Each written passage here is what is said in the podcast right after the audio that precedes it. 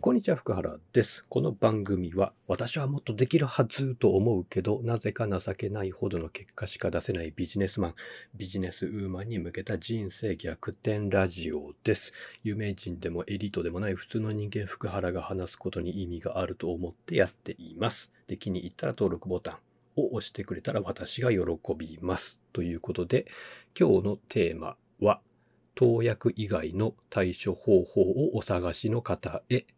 です。投薬ってあの薬ですね。あの、重篤な症状を扱うつもりはありません。あの、お腹が痛いとか、なんか頭がもやもやするとか、フラフラするとか、まあその程度だと思ってください。で、基本的に私のスタンスとして、薬による治療を否定するつもりは一切ない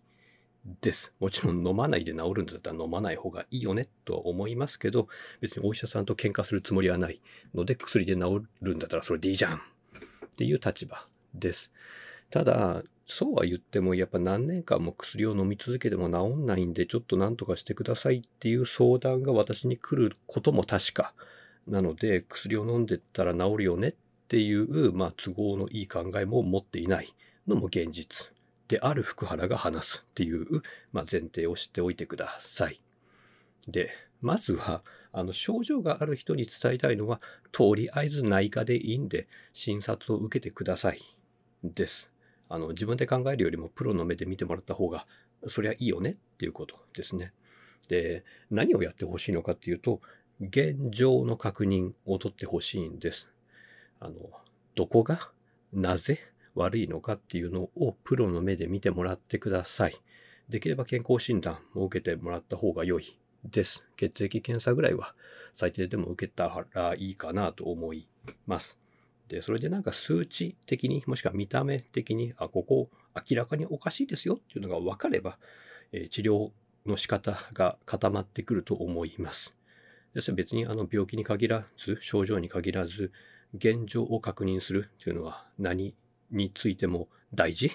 なんか店舗経営やっててお店がなんかうまくいってないよねっていう時に、一日に何人人が来るんですか？とか、一人のあの、顧客単価はいくらですか？とか、仕入れにいくらかかってますか？とか、電気代っていくらかかってますか？とかっていうのは、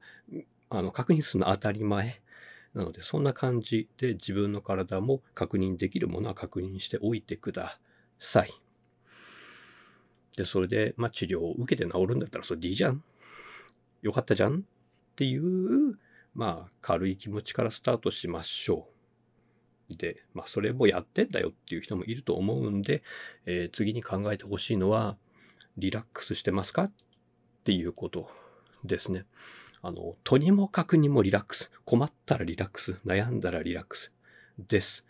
あの、リラックスしていない状態だからこそ起きる症状ってあるんですよ。例えばリラックスをしてないと血流が明らかに悪くなり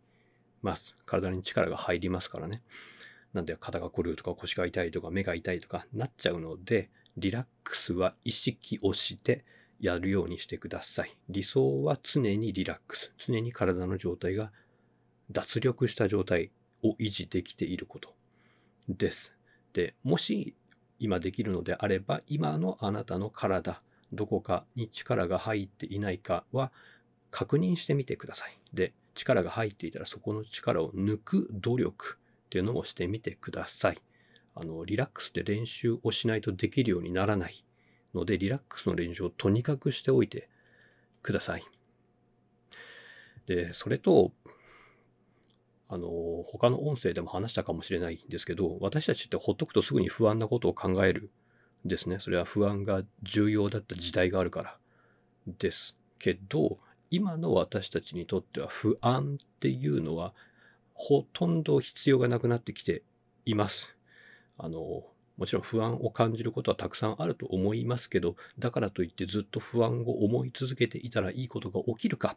っていうと起きないですね。じゃあどうしたらいいかっていうと、とりあえずリラックスして不安の元になっている問題を解決しましょう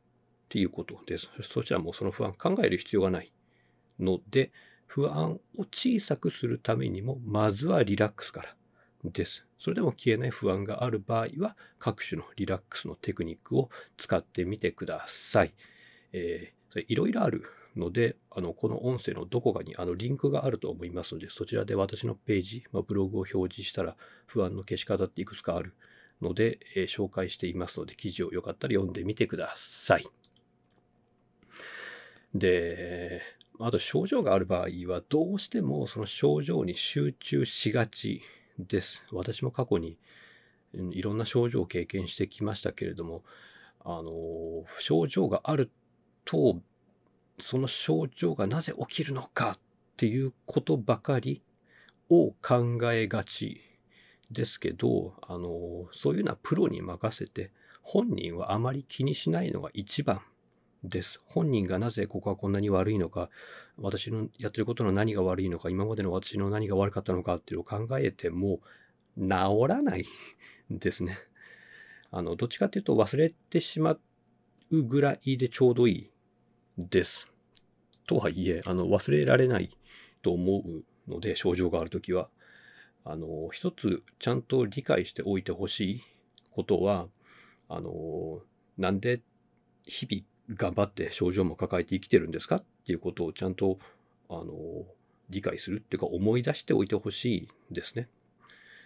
なんで頑張って生きてんだって、そんな自分が幸せになるためでしょ。もちろん自分の幸せの中には他人の幸せ、家族の幸せとか周囲の人の幸せとか、まあ、会社持ってる人は自分の従業員を幸せにするんだとか、従業員の家族を幸せにするんだとか、お客さんを幸せにしてあげるんだとか、自分の事業を通して世の中を良くしていくんだとか、いろいろあると思いますけど、ひっくるめて自分の幸せを作るためでしょ？っていうことを症状が一つ二つあるだけでスコーンって忘れちゃうんですよ。で、私もいろんな症状をやってきた経験って言うんですけど、症状一つ二つあるぐらいで諦めてたら何もできなくなります。なんで、症状あってしょうがねえや。もうとりあえず今あるんだから、どうしようもねえじゃん。でもまあやるしかねえわ。って思えるようなことを探してください。つまり、あなたがやりたいことを探しましょうねっていうことです。で、ないとか無理とかっていう人は、それでも探してください。あの、探さないからないのね。探すといくらでも出てきます。あれやりたい、これやりたい。っていうのが。まあ今までに他の人に禁じられてきた人なんかは私はそんなことできない、やってはいけないって無意識で考えている可能性がありますけど、それでも探せばやりたいことは出てきます。で、もしそれが一つ二つ見つかった時に症状がありますっていうことはほぼ関係なくなるですね。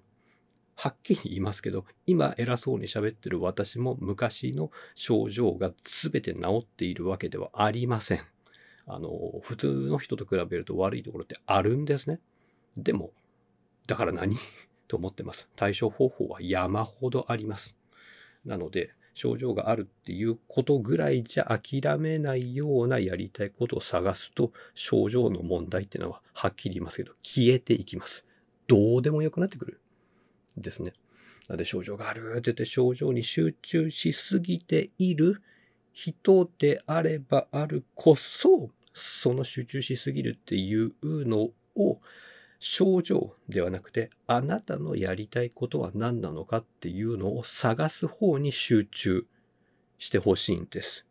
見るものを全然変えるっていうことです。で、これをやることで、